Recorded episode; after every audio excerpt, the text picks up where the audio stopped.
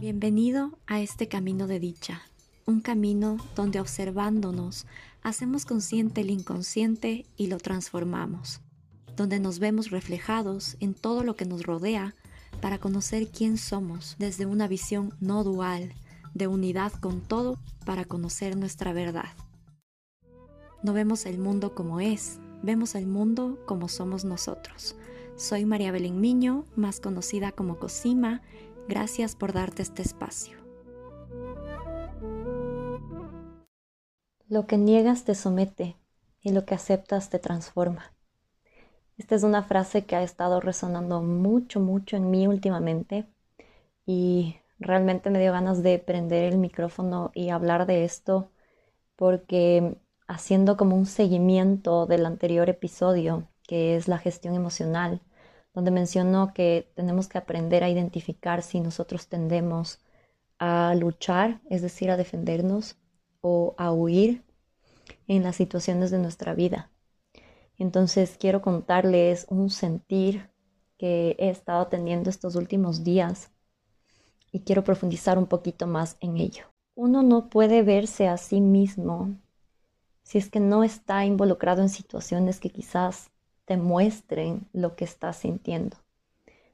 Para poner un ejemplo, si es que tú ahorita no tienes una relación de pareja y no no estás buscando una relación de pareja, no, no estás interesado en tener una relación de pareja, pero de repente llega alguien a tu vida y te empiezas a sentir otra vez que quizás te estás involucrando y que hay sentimientos de por medio y que quizás luego esa persona no te corresponde o no estás con esa persona, te quedas como enganchado en ese sentimiento, como en ese loop de que quizás si quieres compartir tu vida con alguien, y en ese momento, ese espejo, esa persona, ese maestro, te está mostrando partes de ti que quizás no sabías que estaban ahí.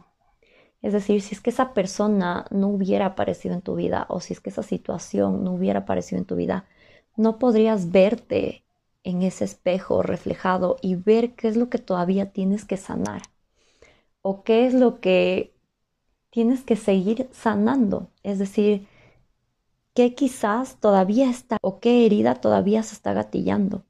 Y el trabajo de conciencia es empezar a verte en esos espejos y empezar a ver qué es lo que tú tienes que seguir trascendiendo. No quiere decir que si es que tú ya trabajaste en tus heridas, si es que tú ya trabajaste en tu conciencia, si es que tú ya trabajaste en tus traumas de la infancia, etcétera, nunca más se van a volver a gatillar. Esa es como una, trampa del ego, es como un ego espiritual pensar que si tú ya trabajaste estás más avanzado que el resto de personas o ya no vas a traer ese tipo de, gente a tu vida o ya no vas a traer ese tipo de situaciones. Quiere decir que en el camino de conciencia siempre va a, vamos a tener que volver a hacer el trabajo de una u otra forma, porque siempre nuestro old self o nuestro estado del ser anterior a lo que somos hoy va a querer volver a tomar el control. Es decir, el programa que estaba instalado en nuestra mente subconsciente hace mucho tiempo quizás vuelva a gatillarse en el futuro. Y no quiere decir que si ya, ya trabajaste en eso, ya está sanado, ya está trascendido y nunca más te va a volver a suceder. Quiere decir que las veces que vuelvan a suceder, tú puedas tener las herramientas para salir otra vez de la herida, para salir otra vez del trauma. Con esto quiero decirles que no se dejen engañar por la gente que vende, quizás vende humo, diciéndoles que haciendo tal o cual programa se van a transformar y van a cambiar su vida y que van a ser por siempre felices y que nunca más van a tener esas heridas y que nunca más van a sentir esos traumas, porque eso no es real. El camino de conciencia es un camino en el cual no es que te gradúas y terminaste y llegaste ya a un sitio y te iluminaste. No es así. El camino de conciencia es entender que estás integrando las herramientas para que tú puedas volver a tu centro y a tu esencia más rápido. Es decir, que tú empiezas a entrenarte para tener esas herramientas para volver al centro y al equilibrio de una forma más rápida. No quiere decir que no vas a volver a caer en ello, no quiere decir que no te vas a volver a sentir mal. Entonces, ese es como un engaño que muchas veces usan los coaches o, también los psicólogos o los que hacen terapias holísticas, etcétera, para engancharte, pero realmente el trabajo de conciencia es un trabajo fuerte, es un trabajo duro, es un trabajo de destrucción de todo lo que no eres para llegar a quien realmente eres, a conectar con tu esencia, a conectar con tu verdad. Pero no quiere decir que esos programas no vayan a volver nunca más en tu vida. Quiere decir que tú tienes las herramientas de conciencia para canalizar esos espacios, para volver a tu centro, para entender otra vez que tienes que hacer quizás el trabajo. Y eso es, es una ida y vuelta, no es un lugar al que llegas. Muchos de mis pacientes y de mis consultantes me dicen, siento que no estoy llegando a ese sitio, o sea, siento que ya estuve ahí, que ya sentí la plenitud, que ya sentí la abundancia, que ya me sentí completa, que ya sentí que soy todo, pero otra vez siento que estoy dando un paso atrás y otra vez siento que no estoy llegando a donde tengo que llegar. Yo les digo, ahí está la falsa expectativa de que tenemos que llegar a algún sitio sin retroceder. Eso no es real, esa es una falsa percepción de una expectativa que estamos poniéndonos a nosotros mismos, de quizás ser duros con nosotros mismos el rato en el que nos damos cuenta que estamos quizás un paso atrás otra vez.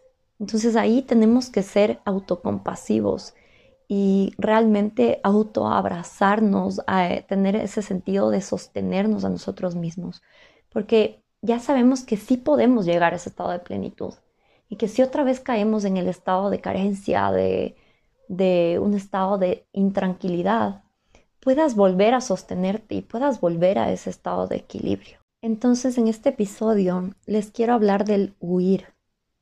El huir quiere decir que queremos escaparnos, que queremos irnos hacia otra dirección para no sentir lo que estamos sintiendo en este momento estamos buscando formas de tapar quizás un sentir que está ahí, que nos está em, rodeando, que está rodeando nuestra energía.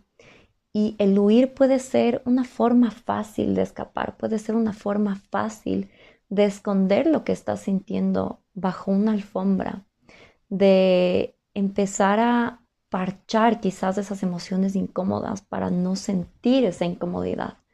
Y el huir es un mecanismo de defensa. Lo que quiere la mente subconsciente siempre es protegerte.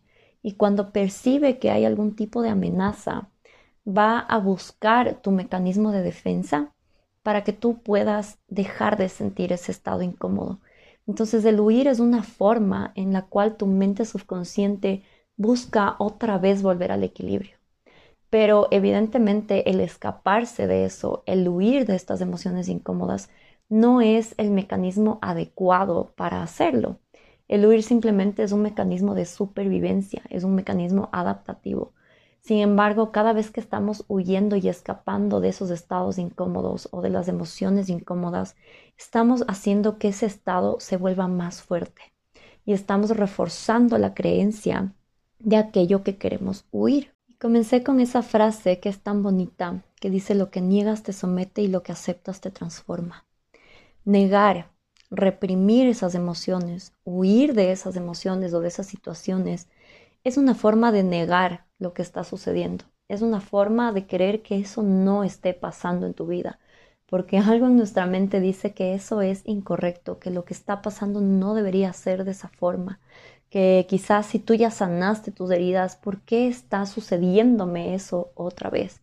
Entonces el huir, el reprimir, el no querer sentir esas emociones, el buscar anestesias para no sentir, como por ejemplo distracciones, como el tabaco que nos dan placeres instantáneos, como el alcohol que nos da un placer instantáneo, como las redes sociales, el scrolling en redes sociales, el buscar validación a través de likes, el buscar validación a través de publicaciones, o distractores más fuertes como las drogas o como el sexo o como la fiesta o incluso gente que pueda estar tapando ese vacío. Son distractores que a la final niegan lo que estás sintiendo. Y esa también es una forma de huir a lo que te está sucediendo. Y el negar estas situaciones incómodas, estas emociones incómodas, solo hace que sea más fuerte, solo hace que esa resistencia haga que ese sentir se expanda. ¿Por qué? Porque yo me estoy resistiendo a lo que es, estoy luchando contra mi vida, estoy diciéndole a mi vida, esto no debería estar pasando. Y mientras yo más me enfoco en aquello que no debería estar pasando según mi sistema de creencias, eso se va a expandir y se va a fortalecer. Y aquí quiero hacer una aclaración, no me malinterpreten cuando digo que quizás distraernos un poco de ese estado mental esté mal. Está bien buscar soporte, está bien pedir ayuda, está bien em, estar en espacios donde te sientas cómodo, donde te sientas sostenido, donde te sientas en confianza para poder canalizar estas emociones. Pero hay una línea muy delgada entre espacios que te sostienen y espacios en los que ya sientes que quieres huir de algo. ¿Y cómo darnos cuenta de esto? El querer huir desde un espacio de ansiedad, por ejemplo. Si es que yo siento que no puedo estar solo o sola conmigo misma, voy a sentir que necesito estar en espacios, en cualquier espacio, a pesar de que no sea cómodo para mí, a pesar de que sé que quizás no me voy a sentir bien en ese lugar o haciendo tal actividad. Ahí es cuando el huir se vuelve una distracción que no es 100% genuina, sino que viene para cubrir ese estado de ansiedad o ese estado de sentirte solo o sola o ese estado de no querer afrontar esas emociones incómodas. Entonces hay una gran diferencia entre buscar apoyo y un soporte donde te sientas sostenido o sostenida y el querer huir por dejar de sentir. Entonces, cuando huimos por dejar de sentir, viene del ego, viene desde este miedo a volver a sentir esas emociones incómodas. Entonces quizás ahí yo estoy entrando en espacios donde sé que no me van a hacer bien, pero aún así lo hago. Es estar en un estado de inconsciencia, de saber que quizás ese no es el lugar donde me voy a sentir 100% cómoda o no es la actividad en la que me voy a sentir 100% cómoda, pero igual lo hago para porque es como un peor es nada. Preferible hacer eso a quedarme sola conmigo y mis emociones. Entonces, esa es la línea súper delgada que hay entre el distractor que me sostiene y el distractor que realmente digo, peor es estar conmigo que estar en ese espacio. Entonces, hay una línea muy, muy delgada que debemos aprender a leer porque a la final el usar estos distractores son fugas energéticas y eso nos hace sentir más de lo mismo. Si es que yo voy a este sitio, yo voy a seguirme sintiendo mal en ese espacio. Nada va a cambiar. Hay una frase muy bonita que me encanta que dice que cuando la tormenta es interna, te lloverá donde quiera que estés. Entonces, no es el espacio realmente lo que tiene que cambiar, no es el entorno lo que tiene que cambiar, somos nosotros, es nuestro interior. Yo me puedo estar yendo a un ashram, a un templo a meditar, o puedo estarme yendo a un espacio diferente al que estoy comúnmente, o puedo irme de viaje quizás para sentirme mejor, porque pienso que ese viaje me va a hacer sentir mejor. Y realmente no es el lugar, no es el espacio, sino que somos nosotros mismos. Con el tiempo te das cuenta que quizás irte de viaje eh, y escapar de lo que estás sintiendo no es la solución, porque en ese lugar vas a sentir el mismo vacío. Te vas a seguir sintiendo igual de mal. Entonces ahí te das cuenta que no es el sitio, eres tú, que el cambio tiene que ser interno, más no externo. Entonces, una de las herramientas que sirven mucho para dejar de escapar de ese sentir y empezar a transformarnos por dentro es la aceptación. Este proceso puede sentirse como un duelo chiquito. Cada vez que empezamos a sentir un vacío, es porque quizás hay un proceso de una noche oscura del alma, de una ruptura del ego, en la cual te estás transformando. Entonces estos momentos, estos espacios de vacío, de encuentros con esa sombra, son espacios de transformación y son espacios muy valiosos porque después de esta bajada viene siempre una subida. Eso es lo que dice la ley de ritmo y la polaridad. No es que vamos a permanecer siempre en esta oscuridad, sino que después de esa oscuridad viene la transformación. Pero esa transformación no llega sin la aceptación de lo que es. Y la aceptación de lo que es es una aceptación radical de lo que está sucediendo en este momento en tu vida. Aceptar que tú estás sintiendo así, aceptar que las cosas no son como nosotros queremos, las cosas son quizás como nosotros necesitamos que sean para empezar a trascender esas emociones, para empezar a trascender nuevamente esas heridas. Lo que aceptamos siempre nos va a transformar, pero si nos quedamos en ese espacio de negación, de pensar que las cosas deberían ser diferentes, nos vamos a quedar en esa carencia y quizás nos quedemos en ese hueco. Poco a poco ese se va a convertir en nuestro estado del ser y lo ideal es que nosotros podamos tomar conciencia y empezar a elegir nosotros tenemos la capacidad de elegir salir de ese espacio de victimización. A la final, lo que yo niego o de lo que yo estoy intentando huir es estar en un espacio de victimización y de negación, porque pienso que lo que está sucediendo en mi vida es incorrecto. Entonces pienso que algo afuera está sucediendo que no está bien. Y ahí yo entro en un espacio de victimización de culpar a lo externo por lo que me está pasando, de culpar a las personas o a esa persona por lo que me está pasando, por lo que yo estoy sintiendo, de justificar lo que yo estoy sintiendo buscando culpables afuera. Eso es estar en un estado de victimización. Está perfecto entrar en ese estado porque es parte de este duelo que, que les estoy mencionando sin embargo, es importante que caigamos en cuenta de eso, que nos hagamos conscientes y empecemos a ponernos un límite.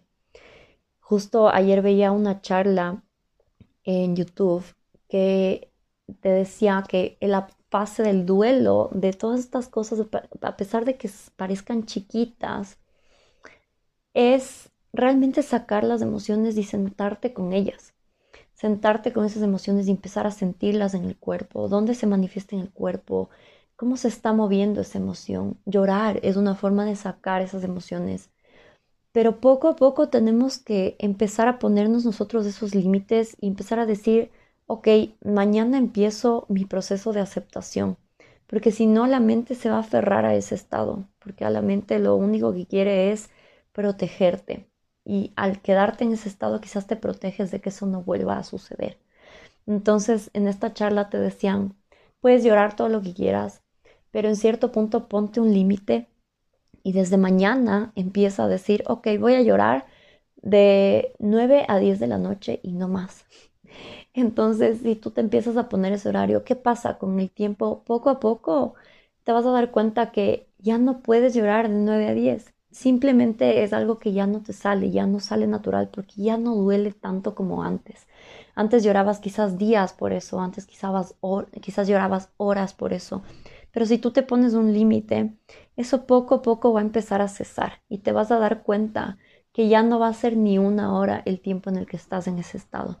Entonces es poquito a poquito irnos poniendo esos límites para salir de ese estado de negación, para salir del huir y empezar a aceptar ese momento y esa situación de tu vida. Y vuelvo al tema del trabajo de conciencia. No quiere decir que si ya has hecho el trabajo, no vas a volver a caer en la victimización, porque somos humanos, porque estamos aquí para vivir esa dualidad. Estamos aquí para sentir todo y la conciencia incluye todo. La conciencia incluye las emociones positivas, las emociones negativas, lo bueno, lo malo, incluye todo, incluye toda la polaridad. Pero el ser consciente quiere decir que tú te estás cachando, que te estás viendo y te estás observando que estás en ese estado y que escoges salir de ahí poco a poco, que escoges pensar diferente cada mañana, que escoges trascender ese estado que quizás está volviendo algo habitual de tu ser. Entonces siempre se trata de elegir algo nuevo y no quedarnos en ese loop de la inconsciencia. Ese es el trabajo de la conciencia. Primero integrar todo, reconocer todo, después de ese estado de negación y empezar a aceptarlo para transformarte. Entonces, muchas veces queremos huir y escaparnos de este estado porque no sabemos cómo más afrontar las situaciones, porque así aprendimos cuando éramos niños a afrontar estas situaciones. Quizás cuando las cosas se ponían difíciles en casa, quizás cuando se ponía difícil em, en el colegio o estudiando o con algún amigo o alguna persona cercana, tendíamos a huir de esas emociones, a huir del conflicto, a evitar el conflicto y a no expresarnos. Y esa fue la forma en la que aprendimos a comunicarnos y a sobrevivir en el mundo. Y este mecanismo de huir viene atado con este comportamiento que es realmente un comportamiento aprendido del trauma de la infancia, que es el evitar el conflicto o en inglés ser conflict avoidant.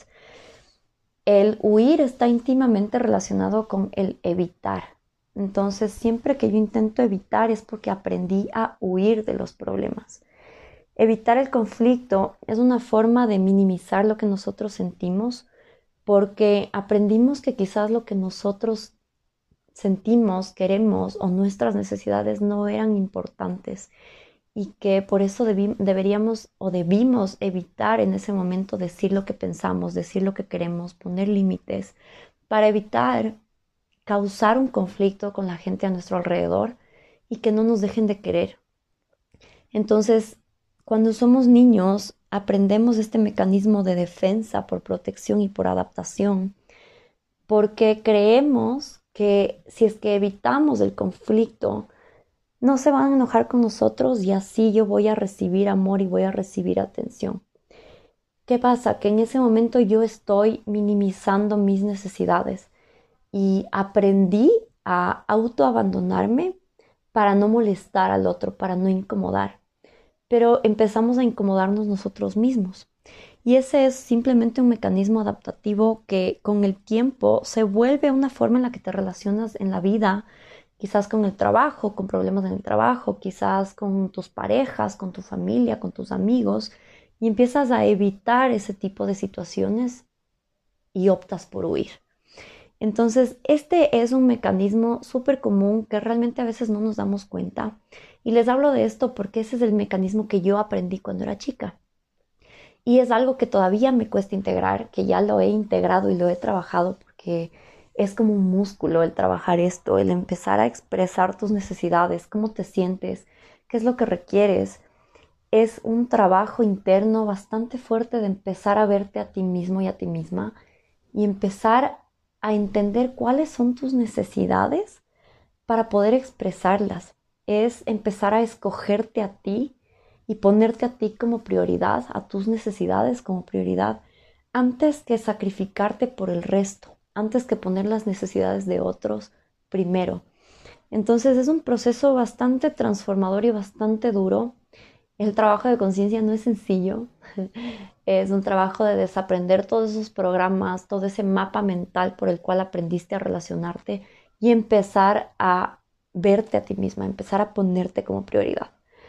Y es un trabajo pesado, pero es un trabajo bastante liberador, porque luego te das cuenta que simplemente es algo que aprendiste, pero que tú no eres eso, que tú no eres esos programas, que tú no eres ese comportamiento. Y empiezas a quererte a ti mismo, a quererte a ti misma. Y eso es lo que yo veo como una definición del famoso amor propio que hay ahora. Es empezar a ponerte tú como prioridad, sin dejar de lado obviamente las necesidades del otro, porque no quiere decir que vamos a evitar quizás hacer cosas por los otros, pero es también empezar a verte a ti mismo y a ti misma y empezar a darte a ti eso que requieres, eso que quizás buscas afuera, que es amor y atención. Entonces es empezar a expresar tus necesidades y entender que no es la única forma de recibir amor y atención el huir o el evitar ese conflicto, el evitar expresarte es entender que si tú te expresas de una forma segura, de una forma asertiva, la gente no te va a dejar de querer. La gente te va a querer por igual. Quizás van a haber molestias. Quizás el hecho de que tú empieces a poner límites incomode al otro. Y te incomode a ti también porque no estás acostumbrado o acostumbrada a hacerlo. Pero si es que alguien no entiende que esas son tus necesidades, no entiende que esos son los límites que necesitas también, de una forma por protección y de otra forma por relacionarte y por respetarte a ti mismo, quizás esas personas son las con las que realmente tendrías que poner ese límite, con las que realmente tendrías que expresar qué te gusta o qué no te gusta, con qué te sientes cómodo o con qué no te sientes cómoda. Y empieza desde ahí, empieza desde esa construcción de empezar a ver cuáles son nuestras propias necesidades y no huir de el conflicto, no huir de las situaciones, no huir de expresarnos por miedo, por miedo a que se enojen con nosotros. Entonces es entender que el huir también es algo que aprendimos a hacer. y que es un mecanismo de protección y de defensa. Y para trabajar esto es importante que nos demos cuenta en qué situaciones de nuestra vida tendemos a huir, en qué situaciones de mi vida o, o si es que se pone algo difícil en mi vida, si es que yo tiendo a huir y a intentar escaparme de eso. Ahí empezamos a transformar ese comportamiento, ahí empezamos a enfrentarnos a lo que es, ahí empezamos a aceptar lo que es sin intentar escaparnos por miedo. Yo les hablo del huir principalmente, en otro episodio les, hablaré del luchar, del defendernos, del pelear, que es otro mecanismo em, de alerta, de defensa. Pero yo les hablo del huir porque ese es mi mecanismo de defensa, ese es mi mecanismo de protección. Que cuando las cosas se ponen difíciles o en mis relaciones pasadas, cuando la situación ya se ponía compleja o quizás ya veía que iba avanzando a un siguiente nivel la relación, yo pensaba que entraba en un estado de, de, peligro, como de que quizás pierdo mi libertad. Y era una creencia muy limitante porque no me permitía a mí continuar con la relación y lo que yo hacía era huir, salir corriendo, dejar la relación a medias, quizás ni siquiera dar explicaciones porque tenía miedo a expresarme por evitar justamente este conflicto. Ya les dije que el evitar es paralelo al huir. Entonces yo tendía a terminar con la relación, quizás a terminar con ese trabajo que me hacía ya sentir incómoda, eh, quizás huir cuando las cosas se ponían difíciles con mis papás. Tendía a no enfrentar el conflicto, sino que realmente decir, me escapo y ahí queda hasta que se disuelva el conflicto. Eso es algo que se repite, eso es algo que está en nuestro inconsciente. Y recuerden que el 95% de las decisiones que tomamos vienen desde esos mecanismos de defensa, vienen desde esos hábitos aprendidos que a veces no son saludables para nosotros. Si es que tú me dices, estoy en una relación que no es buena para mí, ok, el huir quizás sí puede servirte. Si es que te das cuenta que es un mecanismo que te puede servir en algún momento, está perfecto. Pero si es que es un mecanismo en el cual yo estoy intentando escaparme de algo, el huir no es la mejor opción. Y muchas veces el huir puede generar una enfermedad, porque el huir es reprimir las emociones. Y cuando nosotros reprimimos esas emociones incómodas, no nos expresamos, eh, no nos escuchamos a nosotros mismos, no expresamos eso hacia afuera, se empieza a generar eso en nuestro cuerpo, se empieza a manifestar eso en el cuerpo y se puede convertir en una enfermedad. Se puede convertir en algo más grande porque el huir de cierta forma genera muchísimo cortisol porque es un estado de estrés, es un estado de alerta, de alerta tienes que salir de ahí porque aquí hay peligro. Y eso está generado por, por el sistema simpático que es el estrés. Y empezamos a generar un montón de cortisol y empezamos a prolongar ese estado y se vuelve luego crónico. Y eso luego se va a manifestar en nuestro cuerpo. Em, por eso dice que lo, que lo que es adentro es afuera, como es adentro es afuera. Si es que yo estoy generando todo ese estado constante de huir siempre, de escaparme, de reprimir esos estados emocionales y esas situaciones, eso se va a proyectar afuera, en el, en el exterior, en nuestra realidad. ¿Y qué es afuera? Es el cuerpo. ¿Qué es afuera? Nuestras relaciones. ¿Qué es afuera? Nuestro tipo de trabajo, nuestra situación económica. Siempre tiendo a huir y eso se va a ver proyectado en el holograma. Por eso la ley de mentalismo dice todo lo que piensas, todo es mente y todo lo que pensamos se va a ver proyectado en el holograma, que es el mapa de nuestra vida, que es la realidad externa a nosotros, que es la materia, es lo material. Como es adentro, es afuera. Todo es una proyección de nuestro interior. Y luego inconscientemente nos estamos preguntando por qué tengo estos resultados, por qué tengo estas enfermedades o estos síntomas o estoy creando este mismo tipo de relaciones, porque empezamos a crear ese estado prolongado y ahí eso se empieza a proyectar en el exterior porque yo estoy sosteniendo ese, ese comportamiento adaptativo que no es el adecuado para gestionar las situaciones. Entonces, creo que es una forma súper fuerte de, explicarlo, creo que puede llegar a muchas personas eh, y se pueden sentir muy identificados, pero es muy real, es muy real que tendemos siempre a escaparnos de ciertas cosas que quizás sentimos que nos van a hacer mal. Y lo que pasa es que el espejo del mundo te va a mostrar y te va a poner en situaciones en las que tú puedas seguir huyendo. ¿Por qué? Porque la mente lo que busca es reafirmar esa creencia de que tú no puedes sostener una relación y tienes que salir corriendo porque te sientes ya en peligro. Entonces tu mente se va a acercar a situaciones, a personas de las que sientas que tienes que salir corriendo al final. Porque tu mente quiere reafirmar esa creencia de que tú no puedes sostener eso, de que tú quizás no eres suficiente para ello. Y va a reafirmar la creencia de que el huir es la mejor forma de afrontar. Ese es el ego. El ego siempre va a querer reafirmar tu identidad y tu identidad es quién tú crees que eres. Son los mecanismos de protección que tú has generado alrededor de tu personalidad y el huir te va a hacer que tú sigas buscando situaciones similares para que tú sigas queriendo salir corriendo, para seguir reafirmando tu personalidad y tu mecanismo de defensa. Si tú te sientes de cierta forma identificado o identificada con este mecanismo de defensa aprendido, puedes empezar por hacer una lista de situaciones o momentos o relaciones de las que has intentado huir de las que has huido para no sentir esas emociones incómodas, para no sentir esa incomodidad y empezar a identificar en qué situaciones sueles huir, en qué situaciones te quieres escapar.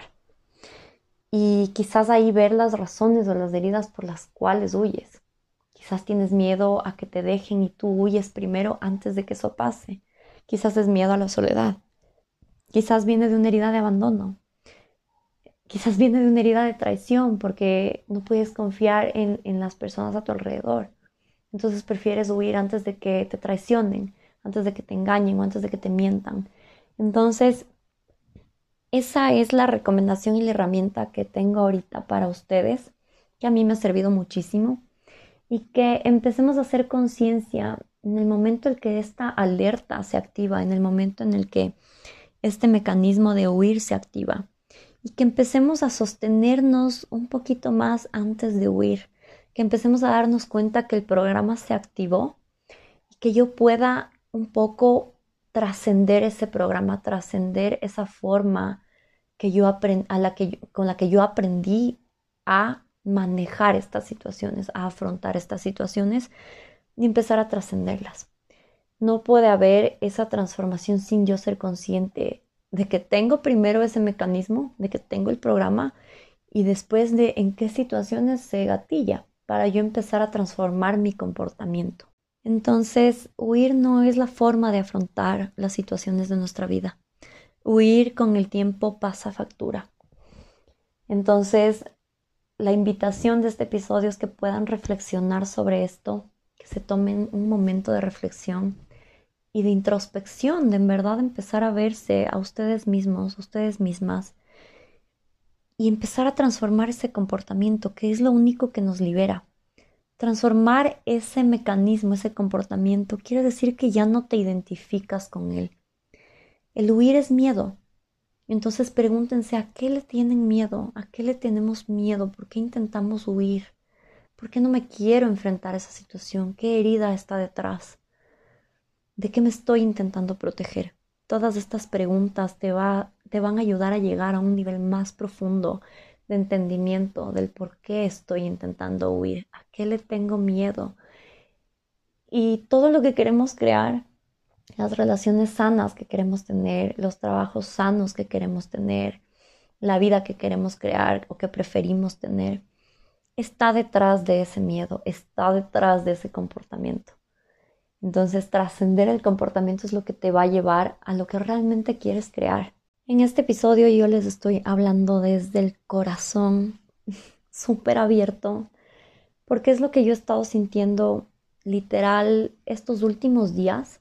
Eh, ya no lo había sentido antes, pero estos últimos días siento que simplemente he querido huir y esconderme detrás de una serie de Netflix, esconderme detrás quizás de un tabaco, esconderme detrás de distracciones como las que les hablé antes y les estoy compartiendo algo muy, muy profundo de mí. y les estoy compartiendo herramientas que a mí me han servido y que obviamente estoy todavía aplicándolas, porque el camino de conciencia es eso, es integrar todo, es aceptar todo lo que es la dualidad, la polaridad, lo bueno, lo malo, las emociones incómodas, las emociones cómodas, las emociones placenteras, es integrar absolutamente todo.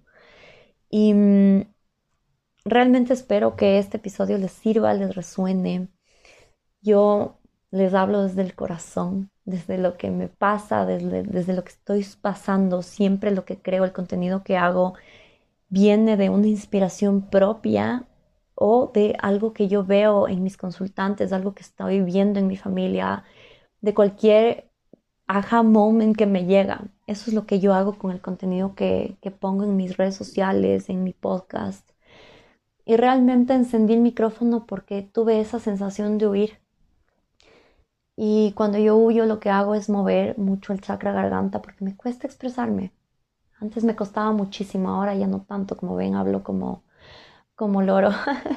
Pero la idea es que realmente estaba en un momento en el que quería huir y me quería escapar.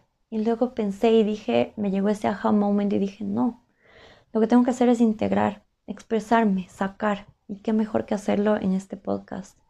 Así que espero que este episodio les resuene les quiero leer un fragmento de algo que escribí el día de ayer y con eso cierro el episodio. Y antes de leerles, les hago un paréntesis que realmente me doy cuenta que todo lo que yo hablo y expreso y canalizo a través de mí según lo que yo he vivido y experimentado sigue siendo para mí. Es para ustedes, para compartirles todo lo que me ha servido, pero todo lo que yo voy diciendo siento que es simplemente un espejo de lo que yo tengo para mí, del soporte que puedo ser para mí misma. Y realmente decirles todo esto me sostiene a mí, me contiene, contiene mi energía y me hace dar cuenta que yo puedo ser mi propia contención.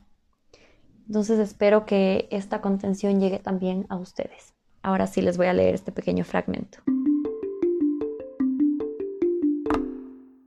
La frase del fragmento en la que me inspiré es acepta las situaciones de tu vida como si las hubieras escogido. Esta frase es de Cartol, del libro del poder de la hora. Entonces dice, la aceptación radical es una de las herramientas que nos ayudan a dejar de luchar contra nuestra vida. La aceptación es como un músculo que se entrena. Puedes repetirte frases como acepto mi vida tal cual es. O la frase de la carta, que es acepta las situaciones de tu vida como si las hubieras escogido. La aceptación nos permite recibir nuestra vida sin verla como si fuera incorrecta o como si estuvieran sucediendo cosas que no deberían, entre comillas. Este mensaje viene a recordarte que todo es perfecto, todo lo que sucede en nuestra vida es para nuestro mayor bien, aunque en el momento no podamos verlo. Poco a poco las piezas empiezan a encajar y te das cuenta de la sabiduría del universo al hacer las cosas de esa forma. Cuando hay estrés, cuando hay drama, hay sufrimiento, es porque hay resistencia. Estamos poniendo nosotros mismos una traba mental, una limitación que solo existe en nuestra mente, porque las cosas no están sucediendo como a nuestra mente le gustaría que fueran. La realidad es que las cosas no siempre son como queremos, son como somos internamente y son lo que necesitamos. Si queremos transformar nuestra realidad, es necesario que veamos en nuestro interior y nuestra mente para empezar a transformar nuestros resultados. La resistencia sucede cuando lo que pasa no está alineado con nuestras creencias. Pensamos que lo que pasa es incorrecto, pero no siempre es así. Tenemos que revisar nuestro sistema de creencias. Este mensaje también hace referencia a la aceptación de las personas que nos rodean cuando vivimos en el paradigma de la victimización. Queremos que las personas cambien, que el entorno cambie, en vez de ser nosotros quienes cambiemos nuestra mirada. Lo único que está dentro de nuestro control es nuestro rol en el mundo. Practiquemos la energía de la permisión, de permitir que el otro y que la situación sea como es y no esperar que el otro se ajuste a como nosotros queremos que sean. Aceptémoslo y permitámosle ser sin juicio y con amor. Lo mismo con las situaciones de nuestra vida. No esperes que algo fuera de ti cambie. Empieza a cambiar tú y todo alrededor cambiará. Pregúntate, ¿a qué te estás resistiendo? ¿Qué aspectos de tu vida no estás aceptando y qué puedes empezar a aceptar para transformar? Espero que este episodio les haya resonado. Compártanlo si sienten que este contenido puede ser de ayuda para alguien más. Y si pueden, déjenme una calificación en Spotify para llegar a más gente. Les abrazo con todo el corazón, con todo el alma y les veo en el siguiente episodio.